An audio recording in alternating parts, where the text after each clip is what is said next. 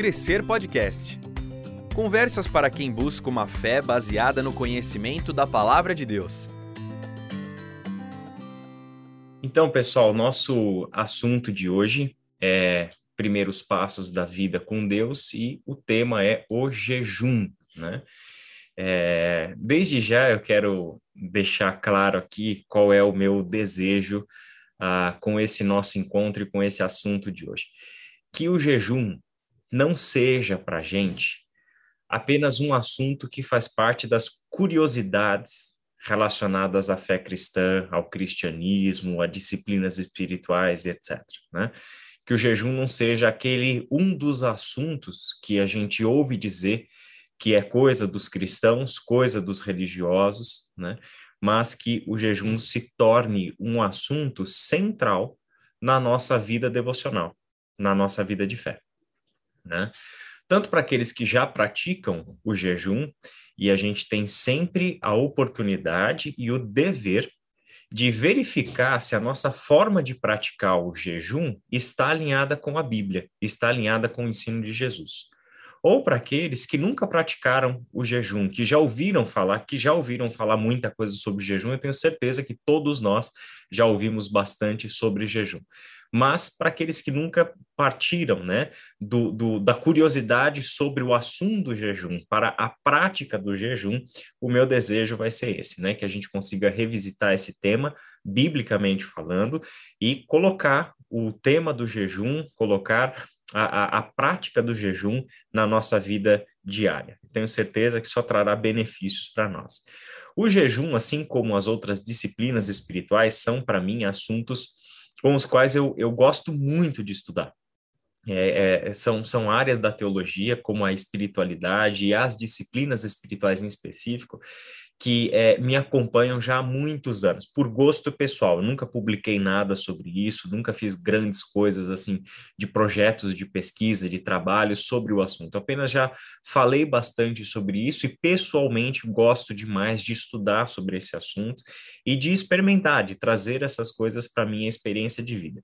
E o jejum é uma das áreas da espiritualidade cristã que cada vez que eu estudo, cada vez que eu pratico, cada vez que eu converso com as pessoas sobre o jejum, mais fica claro para mim que o jejum faz parte de um elemento da fé cristã que é o mistério.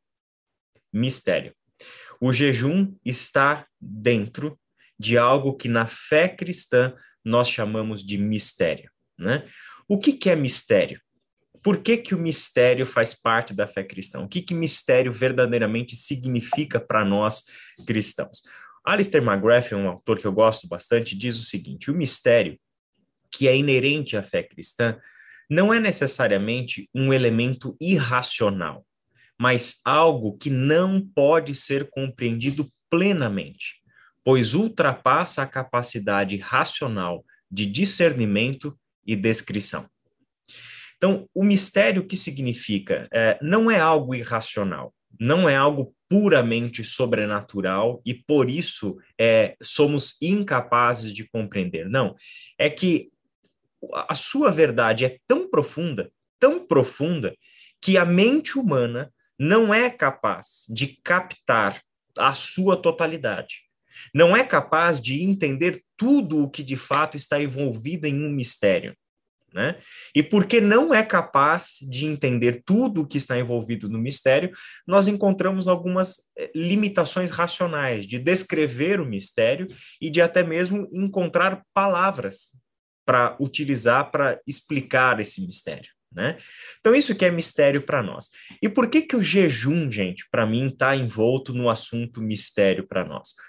Quando a gente discute o jejum, no nosso tempo de hoje, no nosso contexto de igreja, a gente trava essa discussão acerca do jejum é, a partir de dois extremos, que são a, a, as correntes de pensamento a, de igrejas e de, de denominações cristãs no Ocidente.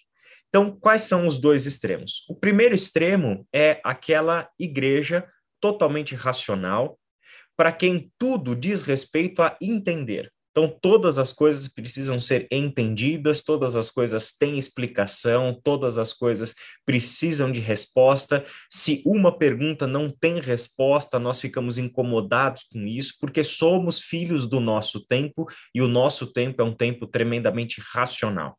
Esse é um dos aspectos, e é, é, nesse universo totalmente racional que muitas igrejas históricas se inserem, né? Igrejas presbiterianas, batistas, metodistas, né? Metodistas já um pouco mais aberta a, a, a questões de mistério, né? Mas para nós tudo tem que ter explicação, tudo tem que ter uma resposta, e nos deixa desconfortável saber que algumas coisas da nossa fé nós não encontraremos uma resposta plenamente adequada. Mas existe um outro extremo, que são os cristãos que rejeitam essa atitude racionalista e para quem tudo é sobrenatural, mistério, mágico e assim por diante, né? Para o racional, o jejum não tem muito sentido. Por quê? Porque é um comportamento religioso, uma prática religiosa que não tem um efeito direto, imediato e assim por diante, que não tem lá muita explicação e, e onde tem muita discussão sobre a sua validade, etc. Então, para esses mais racionais, o jejum era uma coisa que se praticava lá no passado, praticava assim em algumas é, partes da história da igreja no, entre monges, freiras e assim por diante, monastérios, né, na vida monástica, mas não diz respeito mais a nós que vivemos num mundo já, né, totalmente entendido racionalmente. E para os outros, que são aqueles mais da magia, do sobrenatural, do, do, do mistério e assim por diante, ah, o jejum é, uma, uma, é um instrumento poderoso para manipular Deus para fazer o que a gente quer. Né? Então, por que, que as pessoas jejuam? Porque eu quero que Deus faça alguma coisa para mim. Então, para a gente. Ah, e, e, assim, o que eu quero é algo tão difícil para Deus fazer que a minha oração já não basta. Eu preciso dar um reforço na oração. Né? Então, o Deus que sabe o que eu preciso, é alguém que ouve da minha oração o que eu preciso, mas quando o que eu preciso é difícil aos meus olhos para Deus, a gente precisa fazer um reforço, né? E entrar também com o jejum, né? Para intensificar o poder da nossa petição para que Deus faça aquilo que a gente está querendo. Eu nem preciso dizer que os dois extremos estão errados. Os dois extremos não estão lidando biblicamente com o assunto do jejum. Por isso que nós precisamos encontrar o nosso caminho para a prática do jejum. Partindo da onde, gente? Partindo do simples ensino de Jesus. O que é que Jesus ensina sobre o jejum? Por isso, eu vou começar lendo o texto de Mateus, capítulo 6, do versículo 16 ao versículo 18. É lá no Sermão do Monte, Mateus capítulo 6, de 16 até 18. A gente vai ler estes é, versículos inicialmente, depois a gente vai ler alguns outros para a gente ir entendendo o, o quanto que o jejum não só era uma prática recorrente na Bíblia, em toda a Bíblia a gente vê a prática do jejum, tá? Mas também vê como que Jesus lidou com a questão do jejum, tá? Mateus 6, de 16 a 18, diz o seguinte: Quando jejuarem, não mostrem uma aparência triste como os hipócritas, pois eles mudam a aparência do rosto a fim de que os outros vejam que eles estão jejuando. Eu lhes digo verdadeiramente que eles já receberam sua plena recompensa. Ao jejuar, agora preste atenção nas palavras de Jesus desde já, né? Ele começa dizendo, olha, quando jejuarem. Depois ele diz, ao jejuar, arrume o cabelo, lave o rosto, para que não pareça aos outros que você está jejuando, mas apenas a seu pai que vê em secreto e seu pai que vê em secreto o recompensará. Bom, vamos, vamos nos situar diante desse texto, né? Uh, Jesus está dizendo isso daqui para quem? Jesus está dizendo isso para os seus discípulos. E ao dizer isso para os seus discípulos, ele está contrapondo o jejum à maneira como aqueles religiosos do seu tempo praticavam o jejum. Então, como que eles praticavam o jejum? Dessa forma, fazendo com que os outros, as pessoas, vissem que eles estão jejuando. Então, como é que eu vou demonstrar para o Martin que eu estou jejuando? Né? Jejum é privação de alimento. Privação de alimento gera o quê? dor de cabeça, gera fraqueza, gera diversas coisas, certo? Tem algumas coisas que, que vão. Então, eu preciso demonstrar, potencializar né, algo que eu estou sofrendo. Então, o que, que eles faziam? Eles bagunçavam o cabelo, eles se faziam de mais pálidos do que o normal, eles né, faziam todo aquela, aquele drama, né? O hipócrita remete justamente a isso, né? Eles subiam no palco teatral para fazer com que eles estivessem sofrendo, para serem vistos pelas pessoas como sofredoras por causa da prática do jejum, e desta forma serem vistas e reconhecidas por quem? Pelas pessoas.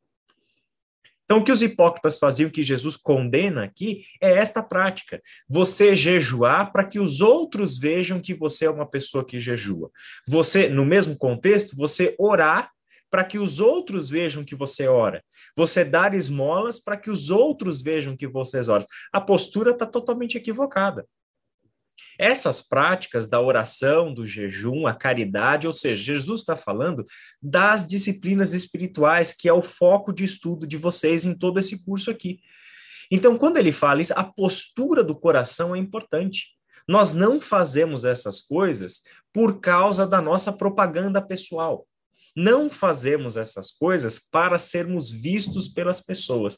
Fazemos essas coisas porque o que, na verdade, o que a gente quer é o que ele disse lá no final é o seu pai que vê em secreto e que te traz a recompensa. E que recompensa que é essa que a gente aguarda com o jejum? Sermos vistos pelo nosso pai no secreto da nossa vida. Termos a nossa comunhão com o nosso pai. É isso que a gente objetiva, tá? E o outro destaque, a gente já vai destrinchar isso aqui um pouquinho mais, apenas só como introdução, é que lendo esse texto já fica claro que Jesus não diz que não devemos jejuar, né? Ele, inclusive, está esperando que os discípulos jejuem. Quando vocês jejuarem, ao jejuar, ele simplesmente dá a instrução para os discípulos para uma prática correta do jejum. Então, Jesus não desaconselha os seus discípulos em relação à prática do jejum, mas mantém viva a sabedoria bíblica do jejum, mas mostrando para os discípulos qual deve ser a atitude correta em relação ao assunto tá bom? A primeira pergunta que a gente faz agora, como cristãos, de hoje, no nosso tempo, no meio desse debate entre o jejum é desnecessário e o jejum é uma ferramenta mágica, né? A gente não quer nenhuma das duas. Então, a primeira pergunta que a gente tem que fazer para sair dessa, dessa polarização é perguntar se o jejum é um mandamento. A gente consegue entender o jejum como um mandamento? Olha, quando me fazem essa pergunta, a a minha resposta normalmente é a seguinte: se você está olhando o jejum como um mandamento, se é se esse é se essa é a questão que te move para o assunto jejum, é porque você está preocupado em obedecer sem refletir sobre qual é a sabedoria que está por trás do jejum. Então, não devemos olhar o jejum como um mandamento, do mesmo pé de igualdade como não matarás, não cobiçarás, honrarás pai e mãe, tá entendendo? Não, não é disso que se trata, né? O jejum faz parte de uma sabedoria bíblica. O jejum faz parte da vida de homens e mulheres que andaram com Deus, e a sua vida com Deus são exemplos para nós, mostram que, olha, existe uma sabedoria naquela pessoa, na forma como ela viveu, e eu quero ser como ela, entende? Quando a gente fala, olha para a Bíblia e pensa em pessoas que jejuaram, é difícil encontrar o personagem referencial na Bíblia que não praticou o jejum. Jesus jejuou? Jesus jejuava. Em diversas ocasiões nos evangelhos, nós vemos Jesus, Jesus jejuando. Se Jesus, agora vou fazer a pergunta de ouro, né? Se Jesus, o Filho de Deus, Deus encarnado, praticava o jejum, aí eu te faço a pergunta: você acha que a gente deve praticar o jejum ou não? Tá entendendo? Se o jejum era importante para ele, que era o filho de Deus, você acha que não vai ser importante para nós? Então aqui já tem essa primeira suspeita que a gente deve colocar. Olha, certamente a minha relação com o jejum pode ser melhorada, desde que a gente entenda como fazer, por que fazer e o que Jesus ensinou pra, é, sobre isso, né? Então, respondendo à questão, se o jejum é um mandamento, parece que Jesus esperava que os seus discípulos praticassem o jejum. Então, se Jesus, agora falando como um discípulo de Jesus, né, sem precisar ir tão à regra, né, falando como um discípulo de Jesus, se o meu mestre espera que eu faça alguma coisa, é porque eu devo fazer aquilo. Concordam comigo? Se o meu mestre espera que faz e me prepara para fazer, é porque ele realmente está esperando que isso seja uma prática para nós. Correto? Um outro texto interessante é quando Jesus é questionado sobre os discípulos dele não jejuarem como, como jejuavam os discípulos tanto de João Batista como dos fariseus. Né? Então, neste contexto, eu não trouxe o texto todo para a gente não, não, não gastar esse tempo todo, mas fica a referência para vocês de lerem um pouquinho antes aí do versículo 19, se eu não me engano, começa lá no versículo 16 essa passagem. E ali os fariseus vão perguntar, as pessoas vão perguntar para Jesus, por que que os discípulos de Jesus que estão lá andando com Jesus não praticam o jejum? Se os discípulos de João Batista praticavam jejum, e os discípulos dos fariseus e dos mestres da lei praticavam jejum. O que, que tinha de diferente? Por que, que os seus discípulos não jejuam? A resposta de Jesus foi a seguinte: Jesus respondeu: Por acaso os convidados de um casamento jejuam enquanto festejam com o noivo? Não podem jejuar enquanto o noivo está com eles. Um dia, porém, o noivo lhes será tirado, e então jejuarão. Olha que interessante a resposta de Jesus. No tempo de Jesus, naquele momento em que Jesus anda com seus discípulos, eles estão celebrando a chegada do reino de Deus. O noivo está com eles. Jesus é o noivo e os seus discípulos são os convidados do casamento. E no casamento, gente, não é hora de jejuar. É hora de festejar, é hora de comer, é hora de banquetear-se. É isso que Jesus está fazendo com os seus discípulos. Mas aí Jesus deixa a palavra de sabedoria aqui. Quando o noivo lhes for tirado, ou seja, esta permanência física, real, concreta de Jesus com os discípulos é por um curto período de tempo. Então, quando o noivo lhes for tirado, é que os discípulos verdadeiramente vão jejuar. Ou seja, diz respeito exatamente a nós. A nossa realidade não é a realidade de quem está com o noivo aqui na festa de casamento. Aliás, o Apocalipse diz o quê? Que nós estamos aguardando as bodas do Cordeiro. Nós estamos na expectativa, já tem um save the date, já tem o, o convite de casamento feito, tá lá no futuro, a gente só não sabe a data exata ainda, mas o save, o save the date celestial já foi escrito, o convite já está feito. Entende? O casamento vai acontecer. A gente está indo para lá. Enquanto o casamento não chega, o que, que a gente faz? A gente jejua. A gente jejua. No céu não vai mais precisar de jejum, porque a gente vai estar tá o tempo todo na presença dele e ali nós estaremos o tempo todo nos banqueteando com a sua presença e literalmente nos banqueteando. Mas enquanto este é o nosso tempo, a prática do jejum é tremendamente recomendada por Jesus. Então, encaremos o jejum dessa forma. Talvez a palavra mandamento não nos ajude, mas para mim, a palavra que verdadeiramente ajuda é a seguinte: o mestre espera que os seus discípulos jejuem. Se ele espera que os discípulos jejuem, a ponto de dar instruções para os discípulos sobre como jejuar, é porque eu tenho que jejuar. Ok? Segunda questão: qual é o propósito do jejum? Essa, essa é a, a, a, pergunta interessantíssima também, que ajuda a gente a dissipar um pouco as, né, as trevas que existem sobre o assunto jejum no nosso tempo.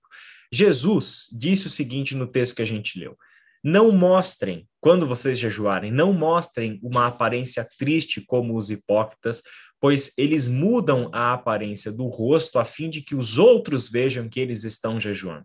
Eu lhes digo verdadeiramente que eles já receberam sua plena recompensa. O que, que Jesus diz para os seus discípulos em contraponto ao que estava acontecendo lá? O jejum não diz respeito ao benefício próprio. E eles, hipócritas, praticavam o jejum como benefício próprio, como um meio de auto-beneficiar-se com o jejum. O que era esse benefício próprio que, naquele contexto, naquele caso, os hipócritas né, buscavam? O reconhecimento da população.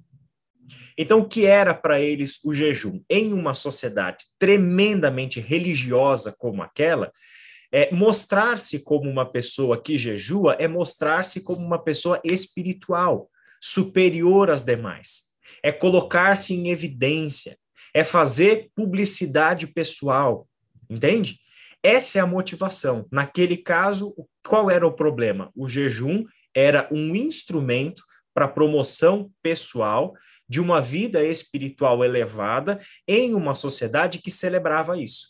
Uma sociedade que era tremendamente religiosa. Mas no nosso contexto, a gente pode olhar isso de outras formas. Por que a gente vê pessoas jejuando hoje? Como a gente já colocou lá no início, para, para os místicos da fé cristã, jejum é um meio de alcançar bênçãos. E alcançar bênção diz respeito ao quê? A benefício próprio. Então, as pessoas praticam o jejum errado de que forma? Quando eu quero alguma coisa de Deus, eu preciso mover o coração de Deus a meu favor. E para fazer Deus agir de acordo com a minha vontade ou aquilo que eu julgo minha necessidade, o jejum entra como um plus, como um algo a mais para mobilizar o coração de Deus em meu favor. Né? Só para a gente ver como a nossa mente é religiosa, vai me dizer que você, no momento de aperto, não orou mais, não leu a Bíblia mais, não tentou acordar de madrugada para orar e ler a Bíblia, no momento de uma grande necessidade, como, por exemplo, você ter uma entrevista de emprego, uma, diante de uma situação de saúde, a tua vida espiritual, de repente, potencializa. Você começa a orar como nunca orou, jejuar como nunca jejuou, você atira para todo lado, porque você quer alguma coisa de Deus, correto? Isso está errado, gente? Orar por um motivo de doença está errado? Não, a gente ora por motivo de doença. E como isso é importante.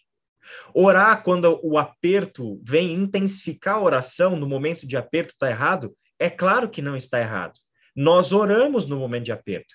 Jesus orava em situações limite. Quando Jesus ia lá, quando Jesus foi, por exemplo, ressuscitar Lázaro, ele não simplesmente diz o Lázaro lá para fora, vem para fora. Ele começa o processo de ressuscitar Lázaro orando ao Pai. Pai, eu sei que o Senhor sempre me ouve. A oração fez parte da vida de Jesus. O jejum fez parte da vida de Jesus. E em momentos específicos da sua vida, essas práticas foram intensificadas. Então, primeira coisa, não tem nenhum problema intensificar oração, jejum, leitura da Bíblia, comunhão em momentos de crise. Aonde é que está o problema? É só acontecer em momentos de crise. É a pessoa que nunca ora, mas quando o calo aperta, aí vira o santo. É a pessoa que nunca jejua, mas quando precisa de uma bênção, aí vai jejuar. Aí é que está errado. Disciplina espiritual é parte da vida. Entende? Então a oração, o jejum, entra como parte do nosso cotidiano, é disciplina. Então não é um recurso de emergência. É algo que tem que fazer parte do nosso cotidiano. É algo que precisamos estar muito bem treinados na prática dessas disciplinas e apenas intensificar os nossos treinos nos momentos mais necessários. Tá entendendo? Ou seja, na hora que o calo apertar, que a crise vier, que o momento de decisão aparecer, eu só faço mais aquilo que eu já estou acostumado a fazer: orar, jejuar, ler a Bíblia, buscar o conselho, a comunhão, a celebração, a gratidão e todas as outras coisas, tá? Então, não use o jejum como moeda de troca. O nosso Deus é Deus da graça. E tudo o que ele nos dá, nos dá por graça e não por merecimento. Então não é um sacrifíciozinho nosso de ficar um dia sem comer que vai mover o coração de Deus em nosso favor. Ele é o Deus da graça. Então, se ele quiser nos dar o emprego, ele nos dá por graça. Se ele quiser nos livrar da doença, ele nos livra por graça. Não é porque a gente mereceu. Então, o jejum não pode entrar como um meio de nos fazermos merecedores. daquilo que a gente quer de Deus, certo? E aí, só para a gente explicar isso de uma outra forma, tem um pastor que eu gosto muito que ele explica ah, essa relação de barganha com Deus da seguinte forma: nós sabemos que Deus é todo-poderoso, certo? E nós não somos todos poderosos, nós temos uma limitação tremenda.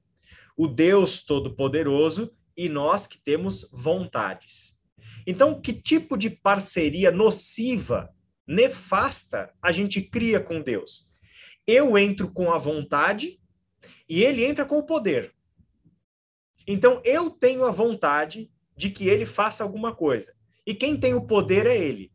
Só que para ele entrar com poder para realizar a minha vontade, eu preciso de algumas mágicas. E aí vira a oração, que é uma disciplina espiritual, vira uma mágica. O jejum, que é disciplina espiritual, vira mágica. Tudo para fazer com que o Deus poderoso realize a minha vontade. Gente, nunca nos esqueçamos, nunca nos esqueçamos. Como é que Jesus começou a oração do Pai Nosso? Pai Nosso que estás nos céus, santificado seja o seu nome, venha a nós o teu reino, seja feita a tua vontade, assim na terra como no céu. Quando a gente começa a oração dizendo seja feita a tua vontade, a gente já faz um corte para tudo aquilo que a gente vai pôr como vontade nossa. Então, o que, que a gente busca na relação com Deus? A vontade dele, não a nossa. Então, não adianta chegar com Deus com o projeto para que Deus realize o projeto. Né? Tinha até um, um, pastor que a gente brincava que ele, ele costumava dizer: Deus, vem junto comigo. Não, você não entendeu, é nós que vamos junto com ele. Não é ele que vem junto com a gente. O projeto é dele, o reino é dele, a vontade é dele. Nós é que nos adequamos à vontade dele. Certo? Uma outra coisa importante que a gente precisa considerar: qual é o motivo do jejum? E a Bíblia vai nos ensinar com muita clareza que Deus é o motivo do jejum. Deus é o motivo do jejum. Então, qual é o motivo do jejum? Não são as minhas necessidades de momento, não são os meus desejos, não é aquilo que eu quero. Eu jejuo porque eu quero Deus. Eu estou treinando a minha vida. Ela entra como uma das matérias que fazem parte do currículo para essa imitação de Cristo Jesus. O que está em pauta aqui não é a realização de uma vontade, mas a formação de um caráter, a formação de uma pessoa. Então, olha que interessante. Zacarias, lá no Antigo Testamento, capítulo 7, versículo 5. Pergunte a todo o povo e aos sacerdotes: quando vocês jejuaram, no quinto e no sétimo meses, durante os últimos 70 anos, foi de fato para mim que vocês jejuaram? Olha que interessante a pergunta. Remetendo ao tempo de cativeiro do povo. Vocês jejuaram durante 70 anos, no quinto mês e no sétimo mês. Mas Deus coloca a pergunta: era de fato para mim esse jejum? Quem era o alvo desse jejum? Quem era o motivo desse jejum? Olha a suspeita que Deus coloca no seu povo por boca do profeta. Quando vocês jejuam, vocês jejuam para quem? Então, o que Deus está ensinando para o seu povo é o seguinte: eu, Deus, preciso ser o motivo do seu jejum. Se você vai jejuar, jejue por mim, por minha causa, e não por sua causa. Não é pelo que você quer, mas pelo Deus com quem queremos nutrir um relacionamento, uma intimidade e experimentá-lo cada vez mais e melhor. É isso que está em pauta. Um outro texto interessante, dois na verdade, lá de agora do Novo Testamento. Esse é relacionado ali a, a, a aquele cenário do, do início ali das revelações sobre o nascimento de Jesus e tal. E aí tem a profetisa Ana. E olha que interessante o que se diz sobre ela. Adorava a Deus, jejuando e orando dia e noite. Olha que coisa interessante adorava a Deus, jejuando e orando dia e noite. O que é jejum tendo Deus como seu motivo? É entender que o jejum é instrumento de adoração a Deus e não um meio de realização da nossa vontade.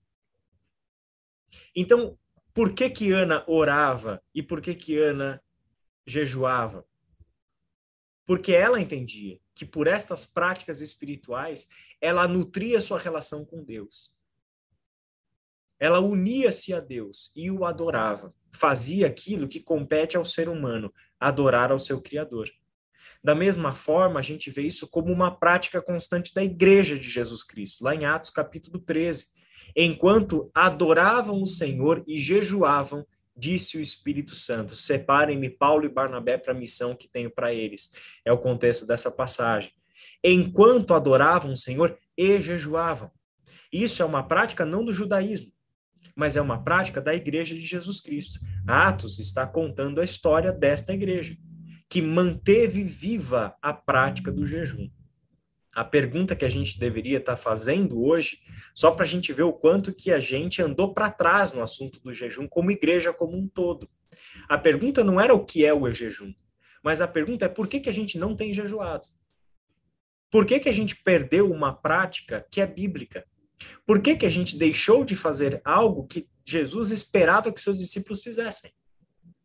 Seguindo, o jejum é um meio para aprender sobre as coisas que nos controlam. E aí tem a ferramenta do jejum na nossa vida pessoal. Por quê? Ela é, sem dúvida nenhuma, uma forma de adoração a Deus, como a gente aprendeu com Ana, como a gente aprende com a igreja primitiva e como a gente aprende o que era para ter sido o jejum de 70 anos do povo de Israel, conforme o texto de Zacarias que a gente leu. Mas o jejum também tem um efeito na nossa vida pessoal. Existe uma sabedoria para nós. Olha que interessante. A tentação de Jesus, em Mateus capítulo 4, fala sobre o jejum. O tentador aproximou-se de Jesus e disse: Se és o filho de Deus, manda que essas pedras se transformem em pães. Jesus respondeu: Está escrito: Nem só de pão viverá o homem, mas de toda a palavra que procede da boca de Deus. Este é um dos textos que mostram Jesus jejuando para nós. É um texto em que ele está por 40 dias no deserto praticando o jejum. Agora, deixa eu te, te fazer uma pergunta, deixa eu pensar um pouquinho com você. Uma pessoa capaz de fazer um jejum de 40 dias, você acha que é a primeira vez que ela está jejuando? O que leva a capacidade física, biológica de um ser humano de fazer um jejum durante 40 dias. Senão uma longa jornada em que eu comecei a jejuar com 16 horas de jejum, com 8 horas de jejum. E ao ser treinado e cada vez aumentar mais isso, chegou-se a ponto de jejuns de 40 horas, de 40 dias, perdão. E isso aqui, gente, não é uma prática só de Jesus, não tá? Jejuns de 40 dias, jejuns de um mês, são histórias que a gente ouve da própria tradição cristã, de homens e mulheres que praticaram longos períodos de jejum. Isso significa o quê, gente? A gente vai fazer jejum de 40 dias todo ano, todo mês, né? A, a, a cada semestre, assim por Não, não é disso que se trata. Não é isso. A gente está olhando. Não olhe né, para aquilo que é o máximo, que é seria aí 40 dias jejuando, né? Mas olhe para aquilo que é o ponto de partida, o começo. Quando eu vejo Jesus jejuando por 40 dias, o que eu vejo? Uma pessoa que praticou e treinou muito o jejum, a ponto de chegar à capacidade física de suportar 40 dias em jejum. E quando ele está jejuando por 40 dias, qual é a tentação primeira que chega? Manda que as pedras se transformem em pães, o alimento. Olha o tentador, ele sabe exatamente onde tentar. Satanás sabe exatamente o ponto em que ele poderia provocar Jesus. 40 dias de jejum, gente, a fome é absurda. A tentação de comer é absurda. Então é exatamente aí o primeiro lugar onde Satanás vai tentar Jesus. Mas é interessante o como que Jesus mostra que é o jejum para ele, um instrumento de relação com o seu pai. E aqui ele mostra que ele não está sendo controlado pelos seus desejos. e um desejo totalmente natural e aceitável, que é o desejo de comer depois de 40 dias de jejum. Mas Jesus o que demonstra ao recusar transformar pedra em pão? Ele demonstra um absoluto controle e submissão a Deus dos seus desejos. Eu não sou controlado pelos meus desejos. Este é o ponto, pessoal, em que a disciplina do jejum, que é privação de alimento, ajuda a gente em diversas outras áreas da nossa vida, onde os desejos tendem a nos controlar. O jejum nos exercita naquilo que é necessário para a nossa caminhada cristã, que nos obriga à privação. Como discípulos de Jesus, nós sabemos que se nós dermos vazão a todos os nossos desejos, a todas as nossas vontades, somos pessoas sem domínio próprio. Somos escravizados pelos desejos do nosso coração. Ser escravizado pelo desejo do coração é viver no pecado. Então, o que, que nós precisamos aprender? Ter uma ferramenta como o jejum e praticar o jejum é começar a paulatinamente aprender que eu não preciso ser refém de todos os meus desejos e das minhas vontades. Quando eu sou capaz de dizer não ao alimento que me é vital, que me é vital, quando eu sou capaz de dizer não para o alimento, eu me torno capaz de, me de dizer não para todas as outras coisas que não me são vitais. Percebe a sabedoria do jejum, onde que ela se encaixa? Ela me treina para dizer não para aquilo que não é necessário dizendo não para algo que é necessário, que é o alimento. E sempre, claro, isso é feito com rigor, é feito com critério, a gente já vai falar um pouquinho mais sobre isso. Mas o interessante é que o jejum, quando feito adequadamente, embora seja privação de alimento, é um verdadeiro banquete. O que eu quero dizer com isso? Nós nos privamos no jejum do alimento para o corpo físico. Mas enquanto jejuamos, nós estamos participando de um verdadeiro banquete espiritual na presença do nosso Deus e com o nosso Deus. Olha o que Jesus responde a Satanás: Nem só de pão viverá o homem, mas de toda palavra que procede da boca de Deus. E este é o banquete de Jesus você tem duas formas de olhar Jesus 40 dias jejuando no deserto: 40 dias passando fome ou 40 dias se banqueteando de toda palavra que procede da boca de Deus.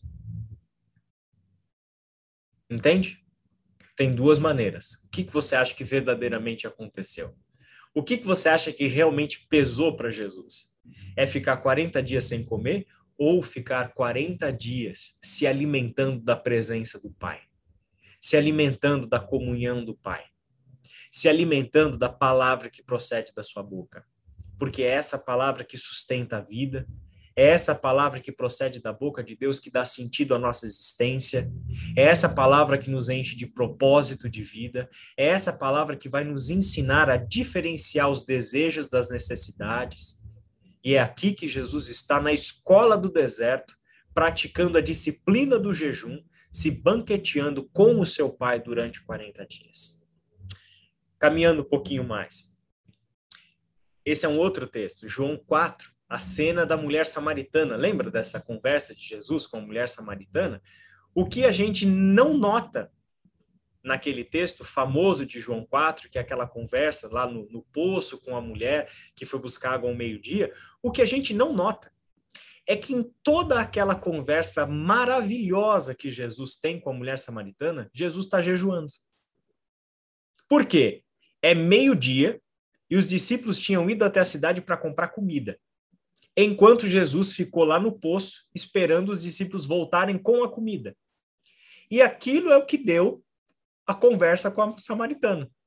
Entende? Jesus esperando no poço os discípulos voltarem com a comida. Pois bem, quando Jesus recebe de volta os discípulos, ou seja, já conversou com a mulher samaritana, já aconteceu todas aquelas coisas maravilhosas, os discípulos voltam da cidade com o alimento, que é hora do meio-dia, hora do almoço.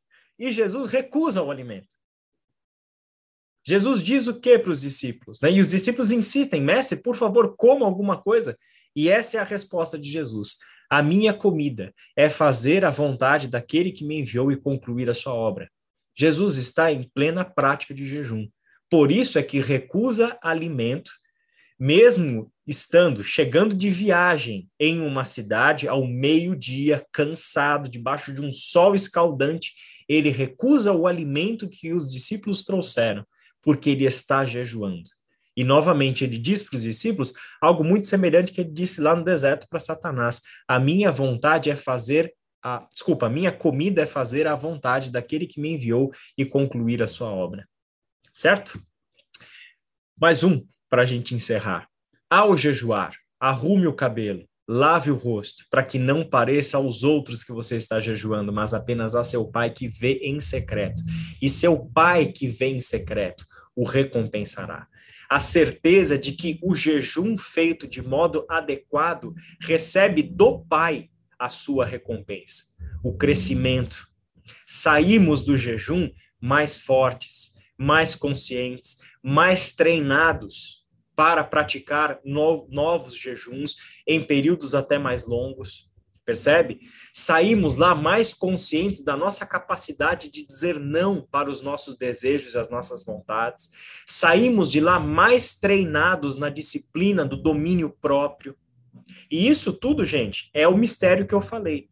Porque isto é racionalmente compreensível, mas nem totalmente explicável. Nem tudo dá para entender do que acontece desse mistério. Jesus tem uma consciência de que ele não morre ao jejuar porque ele é sustentado pela palavra do seu pai. Essa é uma convicção que ele tem. E aí vem as seguintes questões: ah, mas quando a gente jejua dá dor de cabeça, por isso que eu não jejuo, mas vai dar dor de cabeça. Assim, quando eu fico muito tempo sem correr e volto a correr, eu sinto dor nas pernas. É totalmente normal, é uma reação física natural.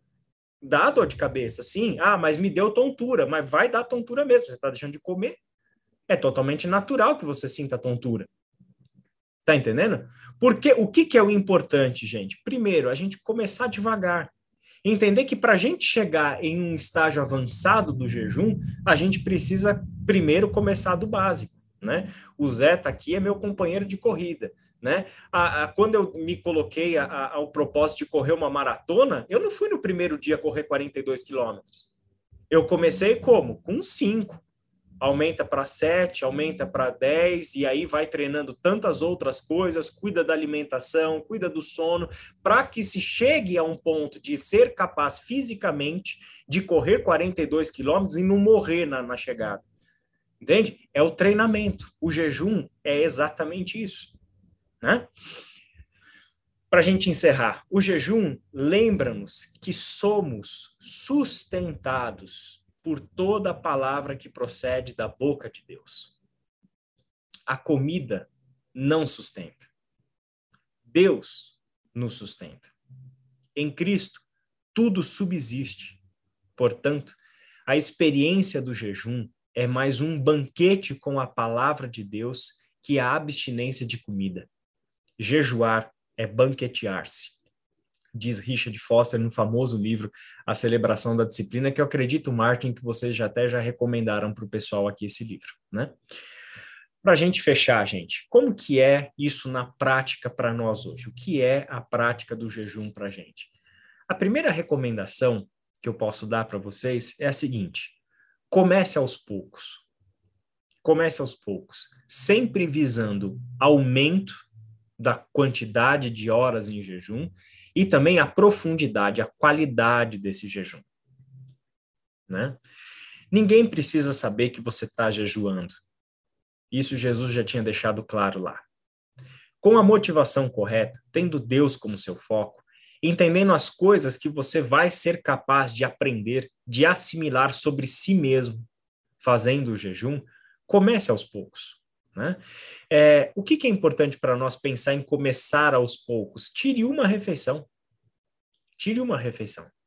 O que geralmente eu aconselho as pessoas que querem começar a jejuar, e aqui, pessoal, a gente trouxe esses assuntos, mas é, com, é, assim, fiquem muito tranquilos e à vontade para entrar em contato comigo e pessoalmente a gente conversar sobre esse assunto, caso você e tenha alguma dúvida, queira aprofundar, queira faça isso, tá? Me procure que a gente converse.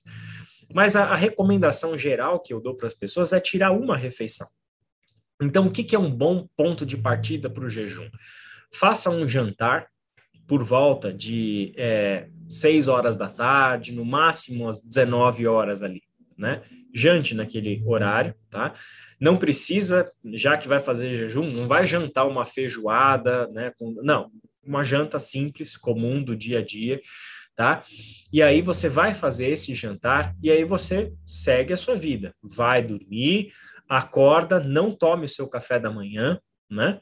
E você, neste dia, vai almoçar mais tarde. Você vai almoçar por volta de uma, duas horas da tarde, três horas da tarde, o que você achar que você vai aguentar de primeira. Entende? Entendendo o seguinte, você vai sentir fome no meio do caminho. É claro que você vai sentir fome, né? A gente está pensando aí em jejum de 16 horas, né? Então, tirando uma refeição que foi o café da manhã e retardando um pouquinho a hora do almoço. Ah, não consegui retardar o almoço. Não tem problema. Tirou o café da manhã, almoce no seu horário normal. Faz aquilo na outra semana, tente novamente. Mas tente progredir na prática do jejum. Entende? Então, esta, estas percepções vão fazer com que você, o seu corpo se torne cada vez mais tolerante e entenda que você não precisa comer o tempo todo. Porque a gente come o tempo todo, gente, por ansiedade, a gente come o tempo todo porque a gente está deprimido, porque a gente está com problema, porque a gente simplesmente é, é, é glutão mesmo.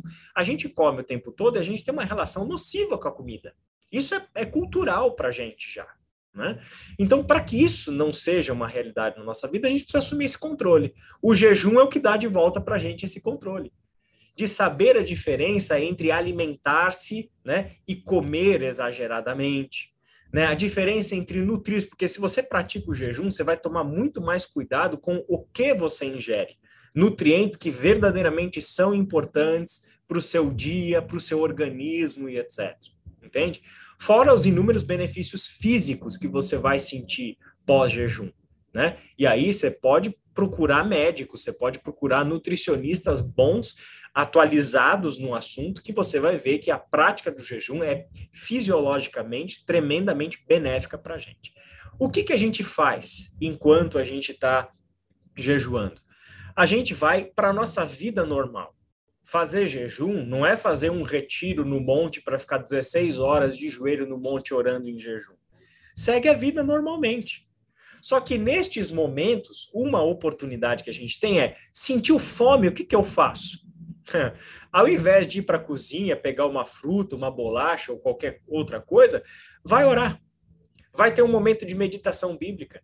Vai ler Jesus sendo tentado no deserto em Mateus 4, né? Faça destes momentos, durante o jejum, né, momentos de leitura da Bíblia, momentos de oração, não precisa ser o tempo todo.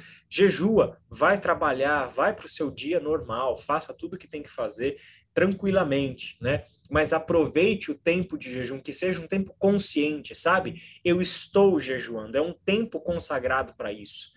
Mesmo que eu esteja em plena atividade do meu dia a dia, trabalhando, cuidando da casa, cuidando dos filhos, é, fazendo atividade física, né? Eu estou completamente acostumado a fazer atividades físicas longas, em jejuns longos, né?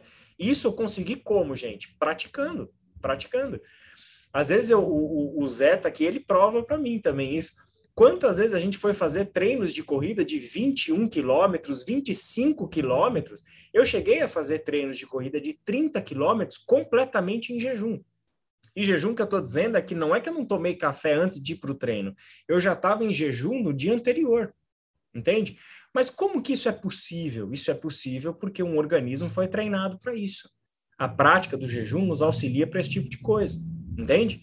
Então, é vida normal, atividade física, trabalho e etc. É claro, em situações extremas, em situações de saúde específica, se pedem tratamentos específicos, abordagens diferentes para o jejum, com restrições de dieta, com restrições médicas e assim por diante. Então, se pensa de uma forma diferente. E em casos específicos, por problemas de saúde, a gente até não recomenda o jejum, né? Mas isso é muito específico. Né? Então, de novo, se é o seu caso, vamos conversar mais sobre isso.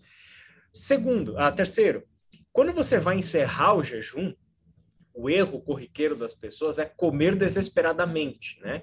Então, faço um jejum de 16 horas, de 24 horas, e para encerrar o jejum, preciso comer uma pizza inteira e uma garrafa de refrigerante inteira, né? Não, não se trata disso. Jejum, a entrega do jejum é importante. Faça disso um momento, faça da refeição de entrega do jejum um momento seu com Deus. Faça isso em oração, comendo algo leve, uma salada, um, um grelhado, alguns legumes, alguma coisa assim né? Sem precisar ser uma comida tremendamente pesada para te dar aquela sensação de fartura, né? E em, ter, em quarto lugar, né? Esteja atento ao que o jejum revela sobre você, né? Isso é uma experiência com a graça de Deus, né? Na minha vida pessoal, uh, o jejum foi um instrumento muito poderoso de Deus me ensinar sobre a minha necessidade de controle e a minha ansiedade quando eu comecei a praticar o jejum, este quarto, o ponto D aí desse slide, foi o que mais mexeu comigo. Porque eu descobri, na ausência do alimento, o quanto era dependente do alimento por causa da minha ansiedade. Entende? Então, eu comia por ansiedade. E aí eu comecei a perceber, não, a minha relação com o alimento está totalmente equivocada né? E isso está prejudicando a minha saúde, isso prejudicava o meu peso, isso prejudicava os meus exames. Eles mostravam o quanto que a minha relação com a comida estava descompensada. E aí eu comecei, por causa do jejum, olha que interessante, por causa do jejum eu comecei a me perceber um sujeito ansioso, que se você perguntasse para mim no momento, eu jamais diria que eu era ansioso. Mas na prática do jejum eu descobri que comia por ansiedade e ao fazer isso, o que, que eu comecei a fazer? Investigar as causas da minha ansiedade. E na minha experiência de vida, a causa da minha ansiedade era porque eu não confiava em Deus da forma como eu deveria estar confiando. Eu andava ansioso na minha vida naquele momento porque eu queria assumir o controle sobre coisas que somente Deus podia ter o controle. E foi a minha falta de confiança em Deus com a qual eu fui confrontado na prática do jejum. Percebe? Isso é o quê? É graça, é Deus nos ensinando. E como aquilo foi libertador para mim. Por quê? Porque ali Deus me ensinou, Israel, deixa na minha mão. Deixa que eu cuido. Não queira você assumir o controle, deixa que eu cuido. Na prática do jejum eu entendi nem só de pão viverá o homem, mas de toda a palavra que procede da boca de Deus. E foi isso que eu ouvi Deus me dizendo por meio desta experiência, né, que foi é, teve como ponto de partida a prática do jejum. Descobrir que eu era ansioso por uma necessidade de controle e falta de confiança em Deus.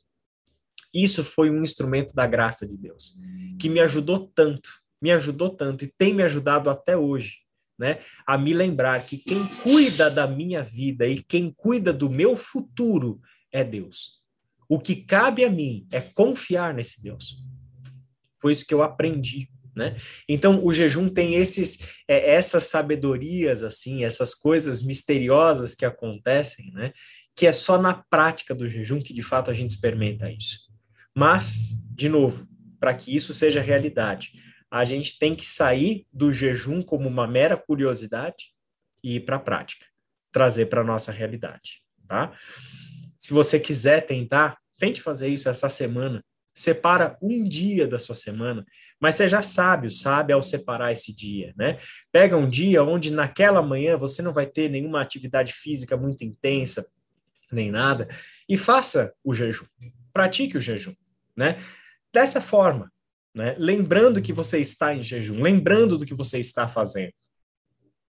Saboreando cada momento onde você vai ser tentado a comer e substituir o momento da tentação por oração e leitura da palavra de Deus. Entende? Entregue o seu jejum dessa forma, de uma forma leve, lembrando o que aconteceu, o que foi essa trajetória, como isso foi importante para você. Entende? E isso vai, com certeza, é, te dar uma experiência boa. A tontura pode vir, a fome você vai sentir, tudo isso é normal, gente. A gente está deixando de comer, então é claro que essas coisas vão acontecer. Mas o que eu também posso te dizer é que isso tem prazo. Você não vai ter isso e esses sintomas o tempo todo e para sempre. Na medida em que nós vamos exercitando o nosso corpo a fazer isso, o nosso corpo vai entendendo que, opa, dá para viver sim, ficar 16 horas sem comer. Não, eu consigo sobreviver, manter os sinais vitais dele se eu ficar 24 horas sem comer. O corpo entende a mensagem. Né? E ao entender a mensagem, tem muita coisa acontecendo aí nessa sabedoria do jejum. Este foi o Crescer Podcast, produzido pelo Ministério de Educação Cristã da Ibaviva. Ajude a divulgar esse podcast. Siga nossa página no Instagram e compartilhe educação.ibaviva.